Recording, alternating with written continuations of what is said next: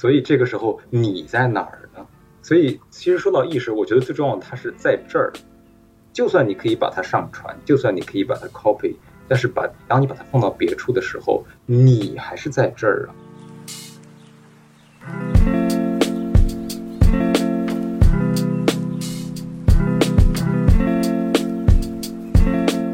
Hello，大家好，欢迎收听新一期的《无需多言》，我是海哲，我是月饼。我是幽灵。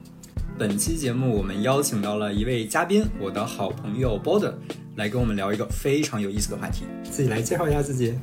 好的，各位好，我是 Border，我现在在爱丁堡大学攻读心理学博士，呃，研究方向主要是语义表征。什么是语义表征呢？你可以理解成对语义的一个想象吧。就表征这个，它其实主要是想强调你根据别人说的话来构建它所传达的那个内容的这个过程。就是我的话里可能会是呃描述很多的东西，然后你要根据我的描述来把它们在你的脑海里构建出来。在这些东西都不是真正在场的时候，你要根据这些符号把它们在你脑海里构建出来。那么这个过程我们称之为表征。什么是语义呢？呃，就是语言的意思。所以用大白话来说，可不可以理解成就是大家如何理解语言的意思呀？可以这样理解。心理学其实和呃现在的很多自然科学一样，它曾经都是哲学的一部分。嗯，那么我们知道传统的这个西方哲学当中有一个呃部分叫做认识论，它主要是研究人如何认识这个世界的。那么这一部分在后来。被独立出来，然后进行了很多实证的研究，其实就是我们所谓的心理学了。在呃十九世纪末的时候，呃，我们一般会认为当时的这个叫威廉冯特，一个叫威廉冯特的德国人，在莱比锡大学实验室，嗯，开设了第一个心理学实验室。然后他当时是用这个让人们去反省、来报告自己内心的感受、思维的这样的一个方式来研究人的心理。当然，就是在开创心理学的这个时期，还有一个叫布伦塔诺的，也是很有名的人。他有两个学生，其中一个就是著名的现象学家胡塞尔。呃，所以其实心理学和哲学之间一直是有着非常紧密的联系的。我还挺好奇的，就是嗯，因为我们都知道心理学它分应用和理论两个大的领域嘛。那我们平时比较熟悉的会是偏应用的，比方说心理咨询啊这些。那我还挺好奇，Border，你是为什么会选择偏理论研究的这个方向呢？嗯，其实我本科的时候是有考虑过选择哲学的了，当然就是怕找不到工作嘛。因为发现心理学其实研究的其实也都算是哲学问题啊，尤其是认识论上面的问题，而且它。开始用这种实证的方式，而不是单纯停留在思辨这样一个维度。我觉得它可以给我们提供呃更多的视角。那至于我为什么选择语义表征这个方向的话呢？其实就是对广义的语言感兴趣了。这里这个语言它大家可以理解为是呃符号系统。嗯，你平时看到的图像，嗯，这个其实也可以算是语言，包括我们说的这个。话呀，呃，还有包括我们写出来的文字，其实文字某种意义上它也是一个图像嘛。但是这个符号和符号所指涉的东西之间，它始终是呃有着距离的。那么，可能我是希望通过心理学的探索来，就是向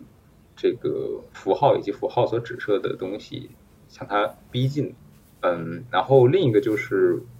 我觉得就是其实研究语言就是在研究人的思考。因为思考在我看来是没有办法脱离语言进行的。这里的语言是广义的语言，可以理解成符号啊。那么，当我们在对话交流的时候，其实嗯也是也就是一个共同思考的过程。嗯，我在说，那么各位在听，其实各位就是在我的引导下进行思考，在想呃我所想的东西。就是所以其实 交流它是一个思想的同步化的这样的一个过程。嗯。所以对我来说，那研究心理学其实就是研究人的这个内心活动嘛，啊，研究人在想什么。那既然没有办法脱离语言的话，我就从这个角度入手好了。这是我呃选择这个方向的初衷。哎，那我其实还是有点好奇，就是比如说像 Borden，你现在做博士研究的话，那你现在具体在做的一些研究，嗯，有什么可以跟我们分享一下的？呃，好，简短给大家介绍一下我目前手上的一个课题，呃，是关于这个语言当中运动概念的加工，它是否需要用到呃我们用来处理关于运动的视觉讯信息的一块区域？哦，我不知道这样讲大家 有明白一点吗？呃，有点懵，能展开一下吗？OK OK，好的，呃，其实就是我们的这个大脑。呃的这个颞叶和枕叶相交的部分，呃，所谓颞叶其实就是大脑的侧面了，大家就可以摸摸自己耳朵往上的这一部分然后枕叶的话，大概是我们后脑这一块儿，所以大概就是这个大脑侧面，然后到那个后脑中间，然后靠下的这一小部分区域。然后这个区域它的话呢，它通常是用来处理关于运动的视觉信息的，比如说你看到一个球在滚动，你看到有一个人他在那儿呃跳。嗯，那么这个时候，你视觉上的这种关于运动的信息是会由这个地方来处理的。那么在我的研究当中呢，就是又涉及到一个很重要的理论——具身认知理论。呃，那么他是认为在我们，sorry，抱歉打断一下，能说一下是哪几个字吗？OK，呃，具体的具，身体的身，呃，认知就是认知了啊。英文的话一般是 embodiment。嗯嗯。这个理论它是认为，呃，我们的这个语言的理解加工是要借助相关的身体经验。在我这个课题里面，如果我们要理解一句描述一个东西在运动的话，我们可能是要去回想、去 visualize 这个事物运动的那个场景的。只有这样才能理解这句话啊，这是它的呃一个假设。举个例子，比如说，比如说，我们给你一句话，我说，呃，一头牛跳过了栅栏。那么你要理解这句话的时候，呃，你可能会想象这个牛从栅栏上面跳过去。那么在这个过程当中，那个负责就是平时你真的看到一个牛从栅栏上跳过去所用到的那个处理视觉上运动信息的那个地方，它是不是也会用来处理你在看到这句话的时候理解它的时候？那个区域是不是也会参与进来？其实就是这样一个问题。所以意思就是说，呃，当你比如说看到或者听到一个和视觉经验有关的一个事情的时候，你的这个大脑是不是右后方这个负责视觉处理的区域，它会不会有活动？是这个意思吗？对对对，这个理解已经非常接近了，但实际上。呃，在其他的维度上，不只是视觉啊，我们的这个嗅觉呀、味觉呀、触觉呀等等一切的这个身体的经验啊，是呃，其实都是我们概念形成的一个基础。这是呃，具身认知理论在这个概念形成方面它所持的一个观点。嗯。我理解一下，哎，Border，你可以再举两个例子吗？因为你刚才也提到说，除了视觉讯息之外，我们可能其他的感官信息，甚至包括空间感，都有可能会影响到我们的语言系统。我还蛮好奇，那个是一个什么样的场景？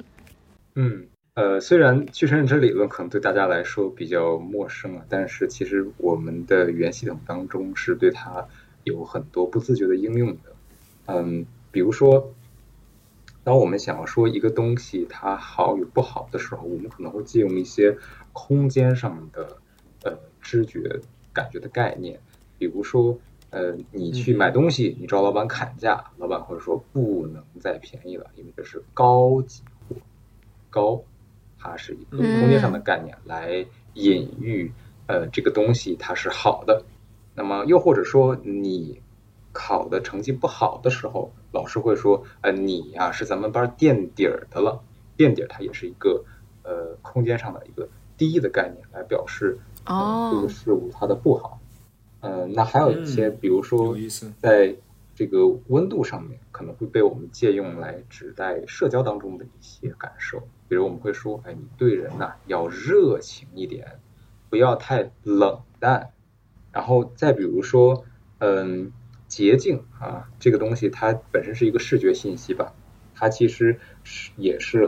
可能会被我们用来隐喻道德上的品质如何。比如说一个人他要是收受贿赂啊，我们就会说，哎，这个人呐，和别人同流合污了。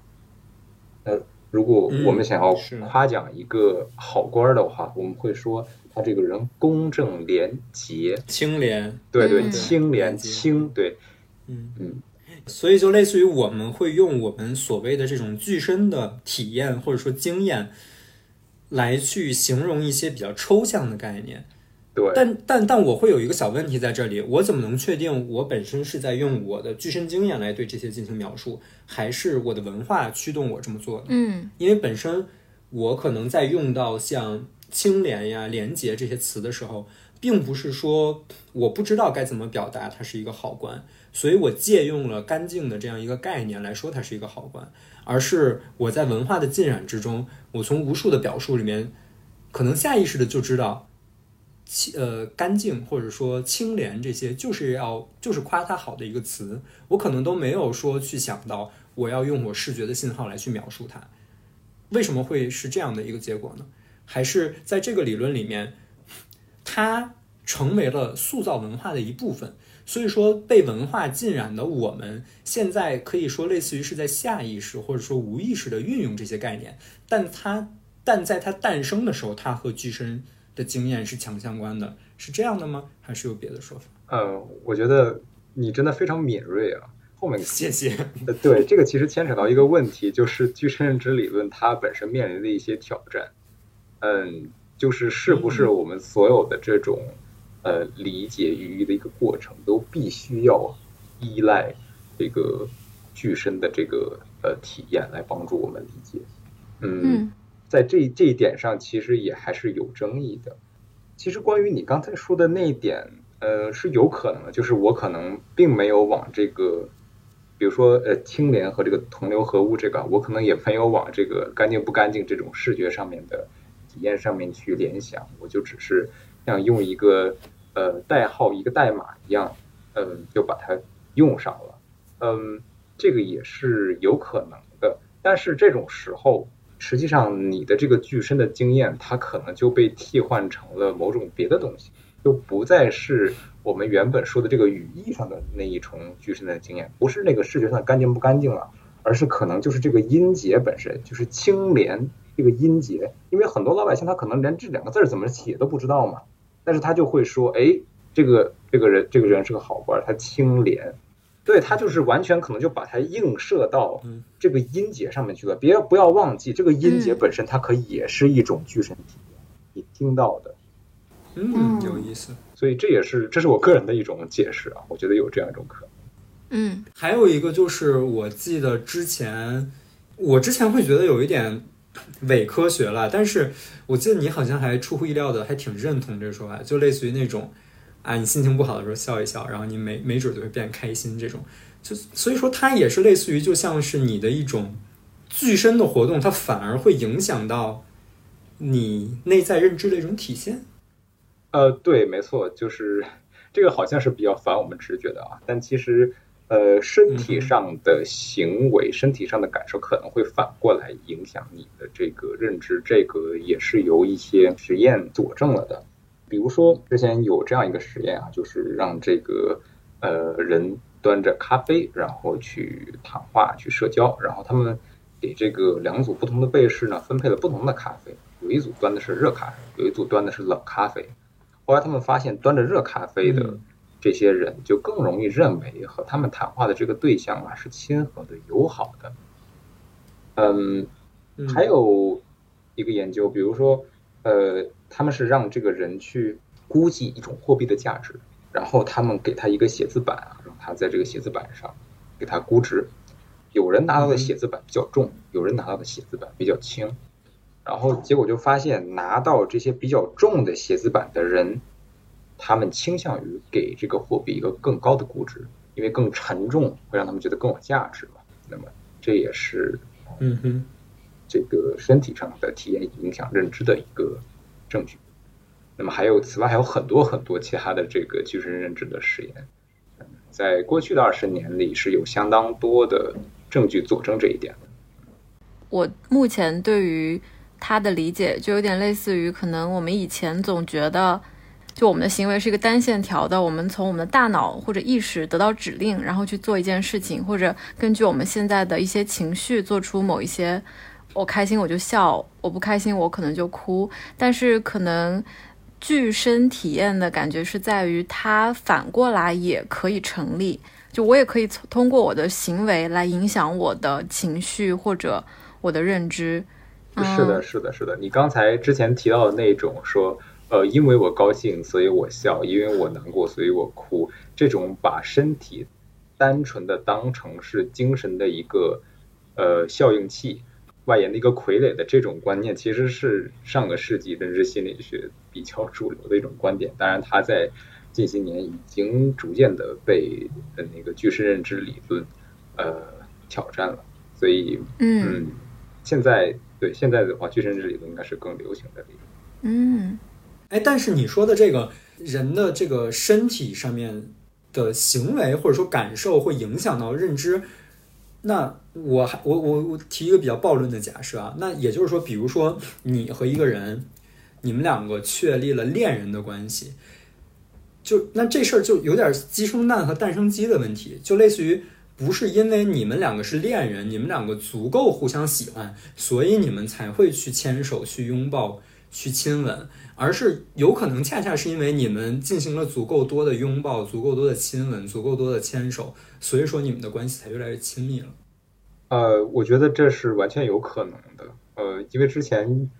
好像大家不是说也有一些什么从炮友变成恋人的例子嘛？我觉得可能就是这种情况的一个佐证吧。然后，对。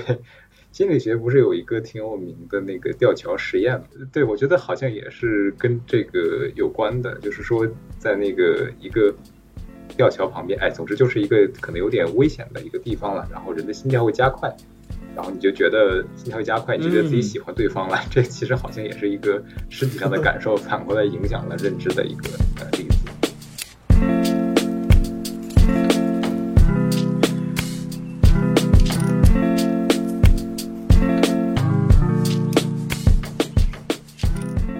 那么这个观点，它呃其实不能算是一个新兴观点了，因为嗯，它学界已经研究它有一段时间了。嗯，它的来源的话，其实应该可以说是呃现象学的代表人物梅洛庞蒂提出的这个呃具身认知理论。嗯，那么如果各位对哲学西方哲学略有了解的话，会知道现象学其实。它的出现是为了解决传统形而上学当中的二元论问题，就是传统二元论是觉得，但这个问题现在也没有被解决 啊。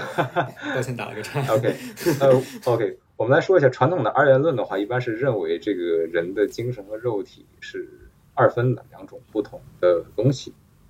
它就会带来一个问题，那就是，嗯，精神和肉体如果是不同的东西的话，他们是怎么互动的呢？啊，精神。为什么可以控制着我的肉体到处行动？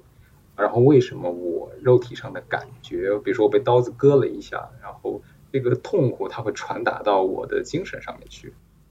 而且艾文论它会导致一个这个主科二分的问题，它会把这个我和世界区隔开来，好像我们之间有一个无无法逾越的一个距离一样。嗯。那么现象学其实当时就是要呃面对解决这个问题啊，然后嗯，他的主张就是干脆你就不要想这么多了，你感受到什么就是什么，不要假设呃有一个呃什么可跟这个嗯身体相隔很远的一个精神，那么他所主张的就是呃你的身体就在世界当中。镶嵌于世界当中的，就像你的心脏镶嵌在你的身体里一样。嗯，这是梅洛庞蒂的一个呃具身认知理论的观点。他通过强调呃人的身体上的感受来切入，来尝试解决这个传统的这个二元论带来的一个困境。嗯，那么后来这个理论被心理学界得以发展。在上个世纪六七十年代的时候，流行的关于人类心理的一个观点，其实是拿人去和计算机类比。那么计算机的话，对，呃，那个时候一般是认为人的这个心理，它其实就是一个信息加工的一个过程。嗯，就像这个计算机它进行运算一样。那么计算机的运算，它其实是一个纯粹的符号计算的一个过程嘛。所以在那个时候，呃，大家也是认为，OK，人的认知可能也是一个纯粹的符号的计算的过程，就像那个，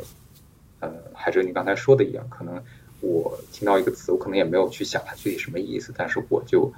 计算之后啊，我心里计算之后，然后就可以执行我之后的认知任务。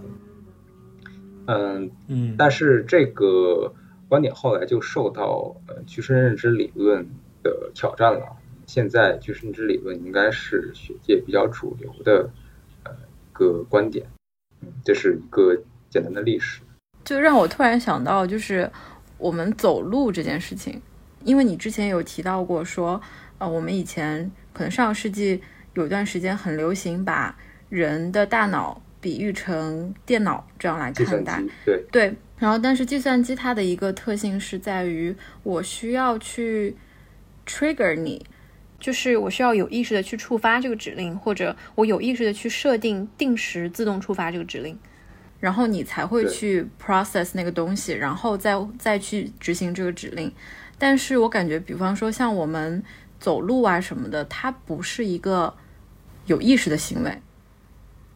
就是我，我不会说我在走路的时候，我想着我下一步我要踏出这一步脚了。但是我们很多时候，在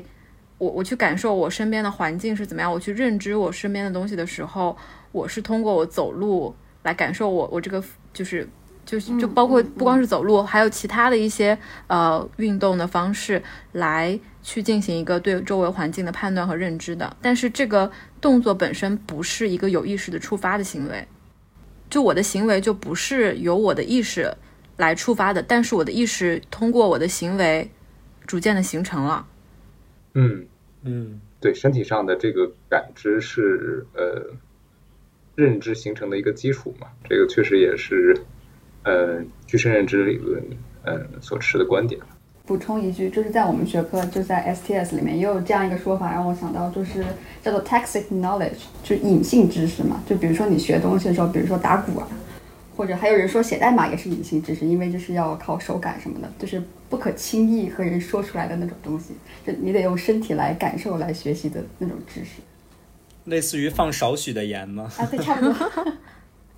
还有小宽油这种。哎，我觉得这个刚才的讨论反而启发到了。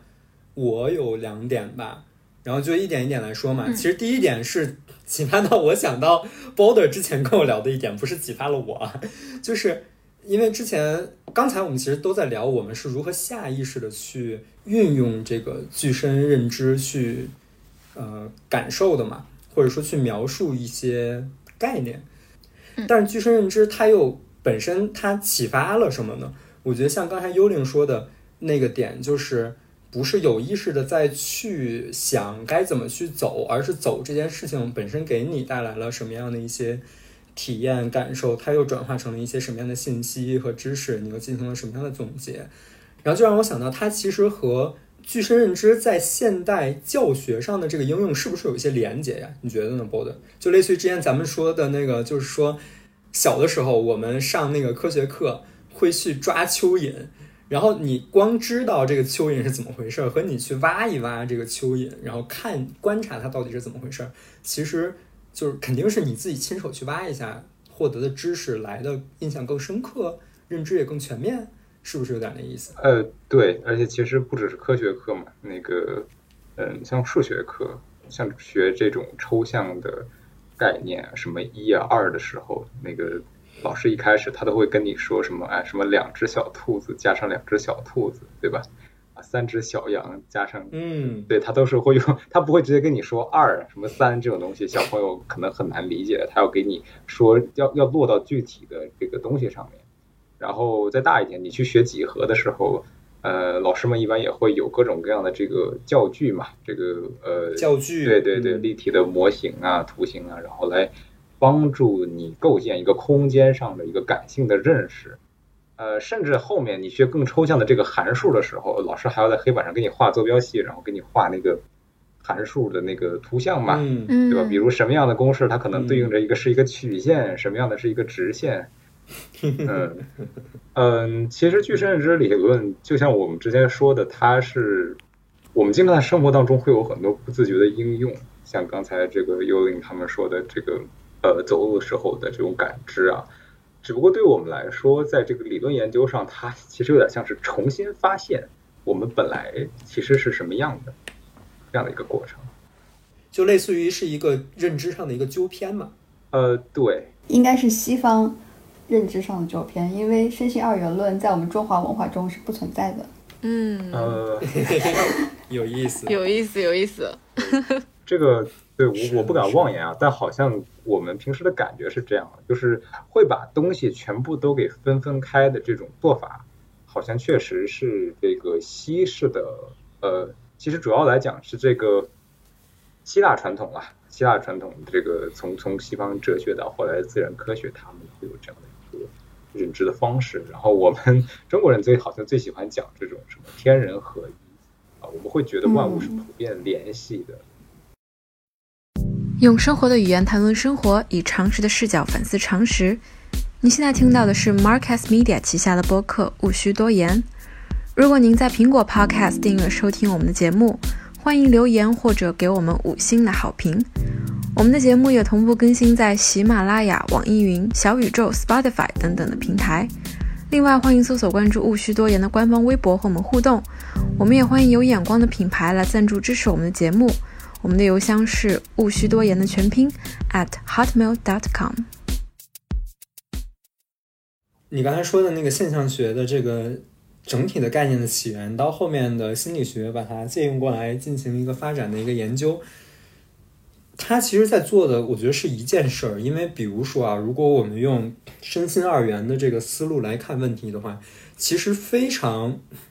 符合我们直觉性的一个判断。就大家或者说很长一段时间历史积攒下来的一个判断吧，大家都会觉得。如果真的存在一个身体和一个灵魂的话，那可能那个灵魂或者说那个精神是更重要的，是更占有主导性的。但反而具身认知，它会强调身体在这个整体的过程中不可替代的那个作用。对，而且我觉得，呃，具身认知它很重要的，或者说它作为现象学的一个理论主张的时候，它很重要的一点是它不要去二分，就是你不要总觉得我还有一个跟肉体不一样的一个精神，没有这个东西。不要去假设你感受到什么就是什么，是不要假设事物背后还有一个所谓的不可观测的本质，没有这个东西。啊，我觉得这好有意思啊！就是说，把身体从一个个体变成了主体，也就是说，身体是你用来理解和学习这个世界的方式。呃，是的，而且某种意义上讲，呃，这是一种比较积极的观点啊。我本人的观点可能更消极一些。某种意义上，身体可能是一个牢笼，你永远无法逃脱的牢笼。从这个意义上讲，就是对我们这辈子就只能当人了。你想当一条狗是也不可能的。哎，这个就这个很有意思，就让我想到很多年前，当时有一篇呃短篇小说在网上流传还挺广的，叫《濑户内海》，呃，是一个科幻小说啦。就是说未来，反正一些政治背景什么什么就就略过，但是它最后有有一个情节，就是西方世界。就是西方世界的人类集体消失了，然后他们的肉身就相当于就都不在了，但是他们的意识被存储上传到了一个什么什么服务器里面。再举一个可能更多人知道的例子，就是那个网飞前两年有一个呃电视剧嘛，就叫《副本》，我不知道你们有没有听说过，嗯，就那个 Altered Carbon，这个这个我知道，我听说过。对对对，然后嗯嗯嗯，他也是就是讲说我把我的意识移植到。呃，其他人的肉体上面，然后去延续我的生命嘛？那感觉就是，如果从我们刚刚讲的这个具身认知的这个理论来讲的话，其实这个都是不不科学的，是可以这么理解吗？对，其实我是很难想象。我当然知道，就是这些年有很多这种关于意识上传啊，或者说这个把意识 copy 到别人身上，或者说我们叫夺舍的这样的一种永生的方式。但是说实话，说实话，我真的非常难以想象这是怎么发生的。因为其实意识的重点其实是在于在这儿。各位感受一下哈，你到底在哪儿？你是不是会感觉其实你在 对你大概是处在你眼睛的这么一个高度，然后在你眼睛比较靠后的这么一个位置，这个东西是你，它怎么可能被迁移呢？它被迁移了之后，那个东西它还是你吗？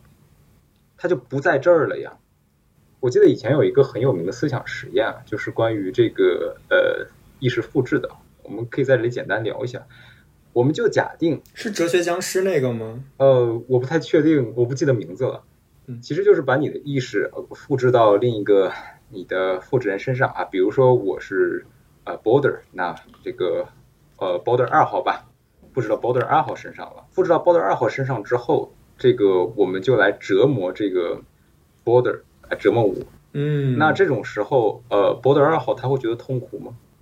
嗯，或者说你去折折磨 Border 二号，那么 Border 会感觉痛苦，我肯定是不会的。所以这个时候你在哪儿呢？所以其实说到意识，我觉得最重要的它是在这儿。就算你可以把它上传，就算你可以把它 copy，但是把当你把它放到别处的时候，你还是在这儿啊。振聋发聩一连串，振聋发聩。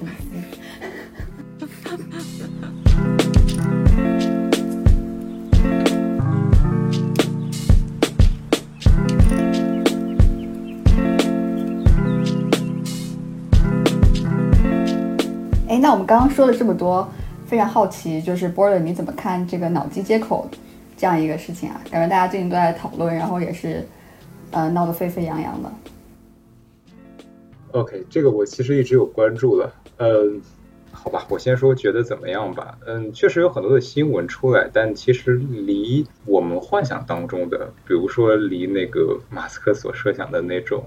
大家都可以用呃意念来交流，用意念控制各种东西的那个场景，我觉得还很远，因为目前理论上的建构还是很不足的。然后我自己工作的，因为是这个关于语义表征这个领域嘛。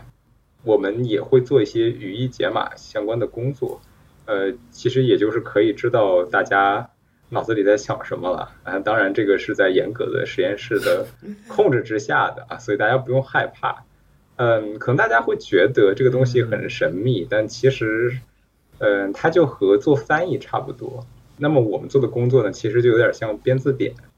只不过。翻译的话啊，我们平时以为的翻译可能是从一种语言，比如说从英文翻译成中文，那我们干的无非就是把这个神经信号翻译成人话呗。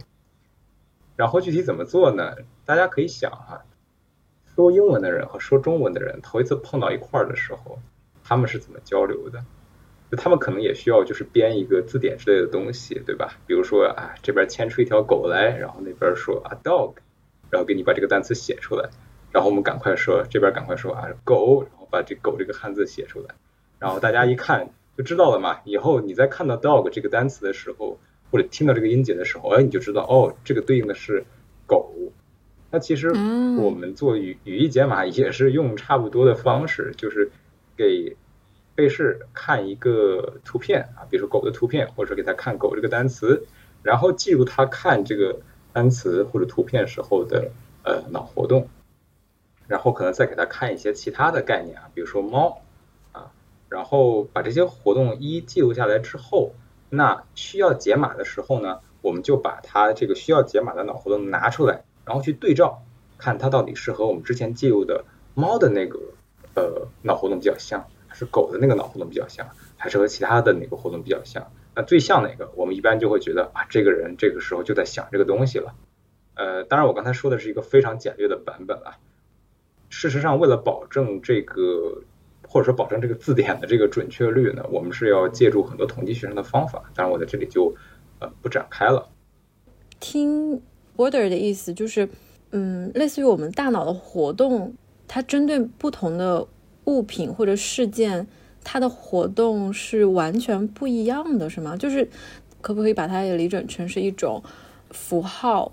并且它在针对不同的。物品或者事件，它能够呈现出完全不一样的符号，并且这个符号在不同的个体上还有一致性，是这个感觉吗？嗯嗯，呃，是这样的，这个大脑它在表征不同的概念的时候，嗯，它的脑活动是会有一些差别的，但是这个差别有多大，其实它有很多因素会影响它。第一是到底在我们的这个语言概念里，这两个东西的差别有多大？比如说狗和狐狸，或者说狗和狼这两个东西，那本身我们这两个东西对这两个东西的概念，它可能差别就没有那么大。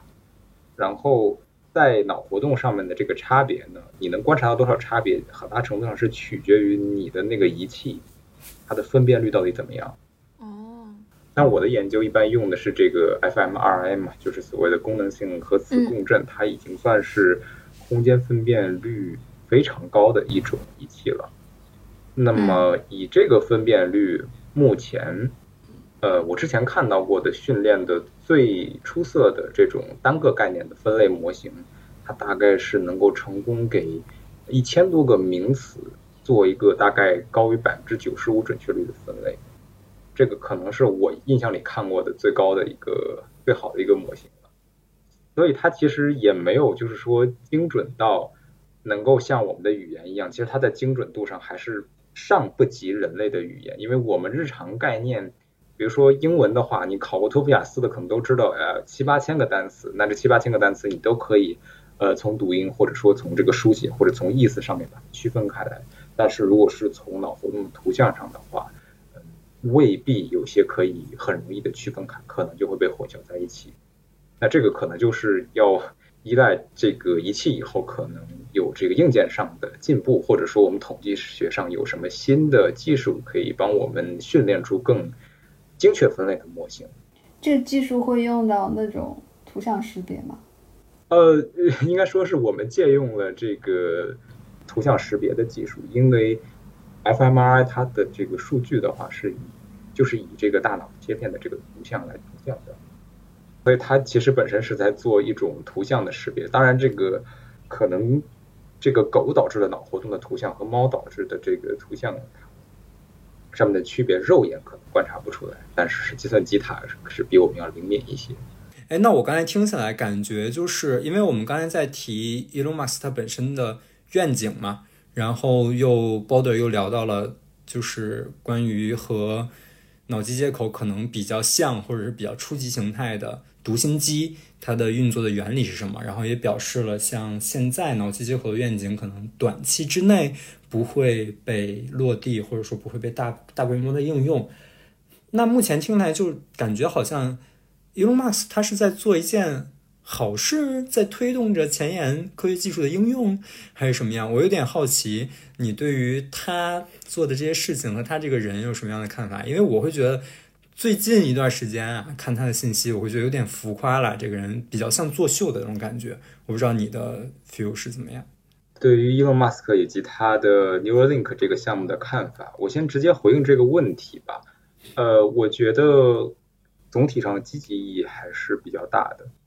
回过头来，我先解释一下一些关于脑机接口的情况。嗯，实际上脑机接口我们通常会认为它是分为两个方面。或者两个用途，一方面是解码神经信号，也就是呃知道你脑子里在想什么；另一方面是编码神经信号，就是说我可能想要让你去想某个特定的东西，然后我通过某种特殊的，比如说电刺激，然后让你去产生某种感觉了，或者说是呃想到，或者说是看到某种东西。呃，目前的话，绝大部分的研究成果都还是集中在。神经信号的解码上面，关于编码的话，这个成果是很有限的，而我们是处在一个相当初步的阶段。嗯，那么像马斯克他之前所设想的那些愿景，比如说这个我们人和人之间可以用意念交流的话，它显然就是既包括解码，也包括这个编码的部分了。因为比如说我想让你知道我在说什么的话，那其实就要把我的这个意思，把我。呃，脑海里可能想象的东西要编码到你的脑脑海里去嘛？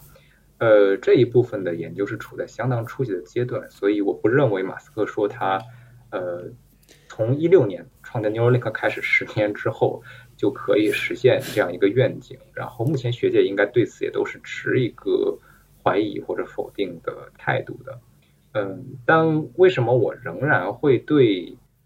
嗯，马斯克就是会有一个比较正面的评价呢？因为我觉得其实他是呃脑机接口这个领域里面，就是把这个东西产业化，把它商品化的做这个尝试做的规模最大，而且曝光度最高的一个人。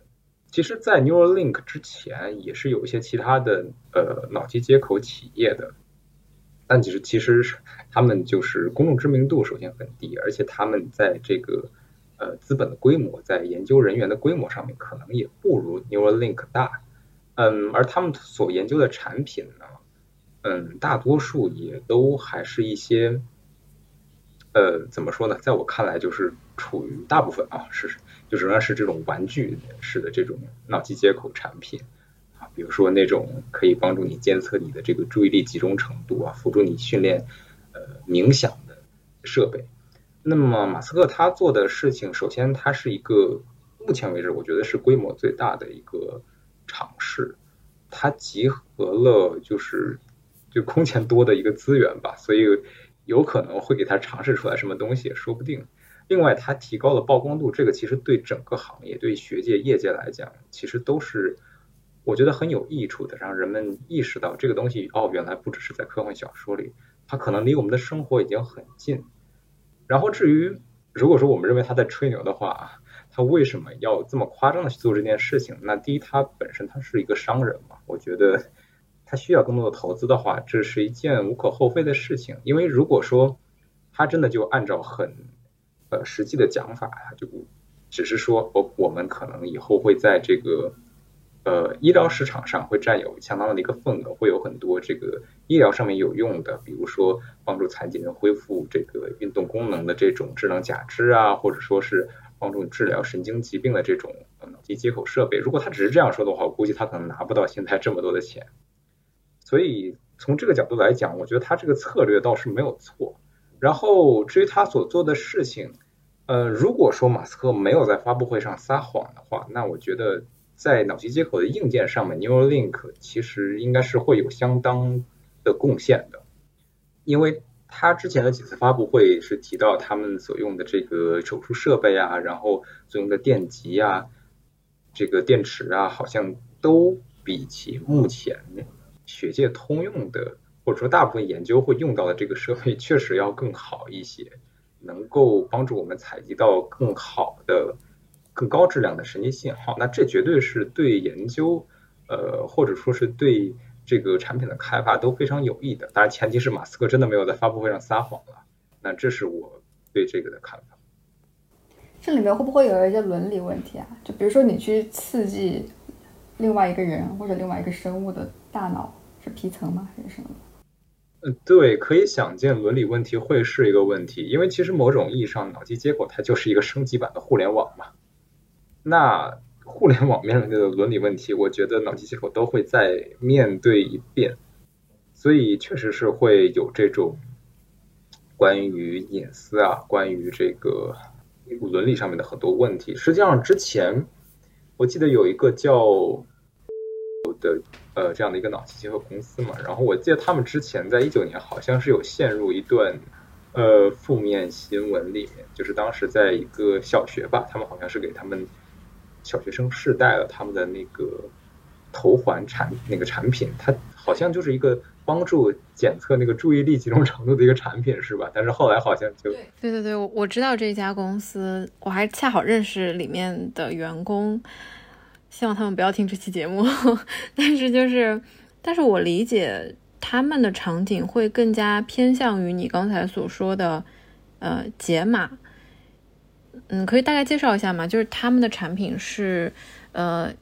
就是那种检测注意力是否集中的头环嘛。而且这边可以提一下的是，他们的产品在国外的应用场景是，是给一些那种心理咨询诊所的那种行为治疗用的。就比方说，去给一些多动症的孩子去监测他们的一些大脑活动这样子。嗯，但是在国内就不知道为什么就被拿去。监测小学生注意力了，那说白了就是，你小学生开会儿小差又能怎样呢？就是谁还不能开会儿小差了，对吧？反正那个确实就是当时会有很多人都觉得有问题。但是无论如何，这个产品它并不能去改变那些小孩或那些小学生在想什么。但我会觉得，对于我来说，Neuralink 有一点让我觉得要谨慎的原因，是因为就感觉它会更加偏向编码的过程。嗯，我就会有一点担忧，说那会不会就是有一天我们就没有办法去控制我们自己应该能想些什么了？就是这个控制权都丧失了。我不知道会不会就是有这么这么一天了。嗯，我觉得这个问题其实我是没有太担心了，因为其实，在现实生活当中，你想什么也不是由你自己决定的，对不对？呃，你你也是对，你其实对呀，其实你也是不断的在和别人交流，或者说在和环境交互嘛。那它其实。我会觉得脑机接口只是一个升级版的互联网，当然它会给你更大的一个信息流的一个冲击，这可能会是一个问题。嗯，但是像你刚才说的那个，是不是别人会决定你在想什么？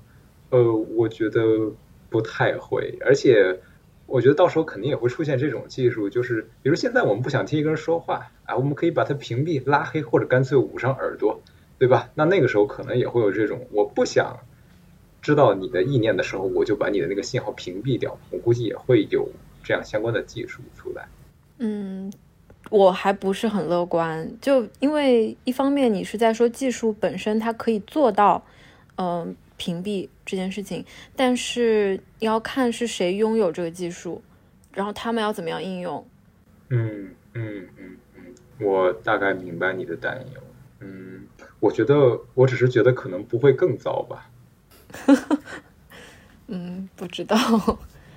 问一下，你们行业内有人会提到这种关于隐私或者这种伦理方面的担忧吗？就内部有这样的讨论吗？我好像暂时没有和我的同学们有什么讨论，因为其实他们都并不是从事脑机接口这个方向的，我我也不是啊，我只是比较关注。嗯。而且其实怎么说呢，隐私这个问题。尤其是做技术的人，可能相对来说不不是那么会关注它，因为技术上还有好多问题没有解决呢。我们会觉得你们现在就开始讨论伦理太早了，这条路都未必走得通呢。伦理不应该是，所以在这个视角里面，伦理不是先知去讨论的，是吗？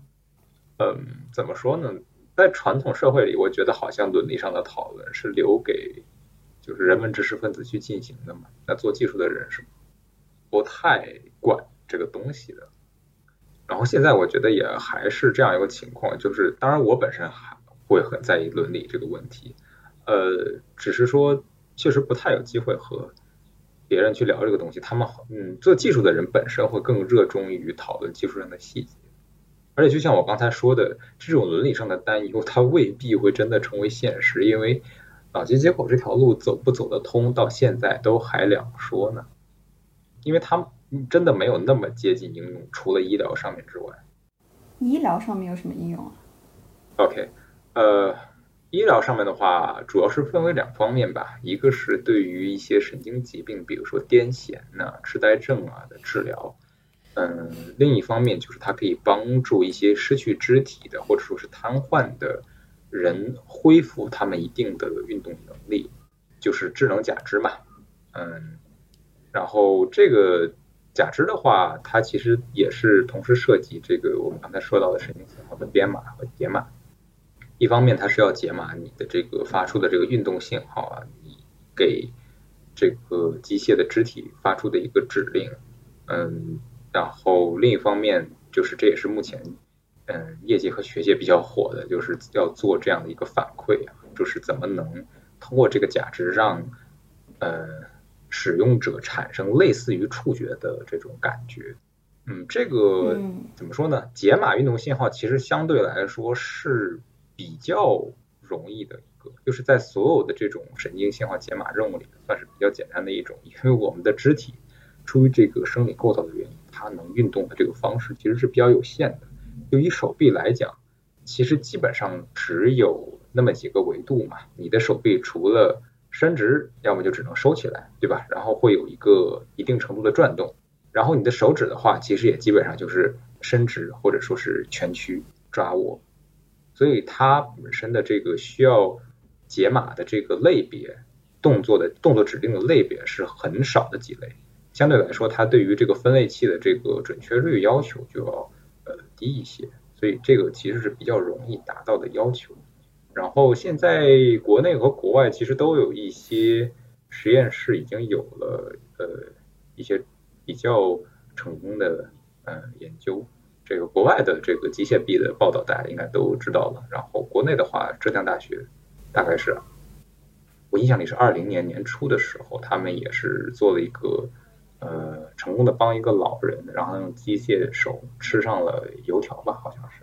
所以这方面应该是可以说医疗市场应该是近在咫尺了。嗯，但是至于那些更科幻的部分不好说，因为他们通常都需要。比这个解码运动信号要复杂的多的一些解码或者是编码任务。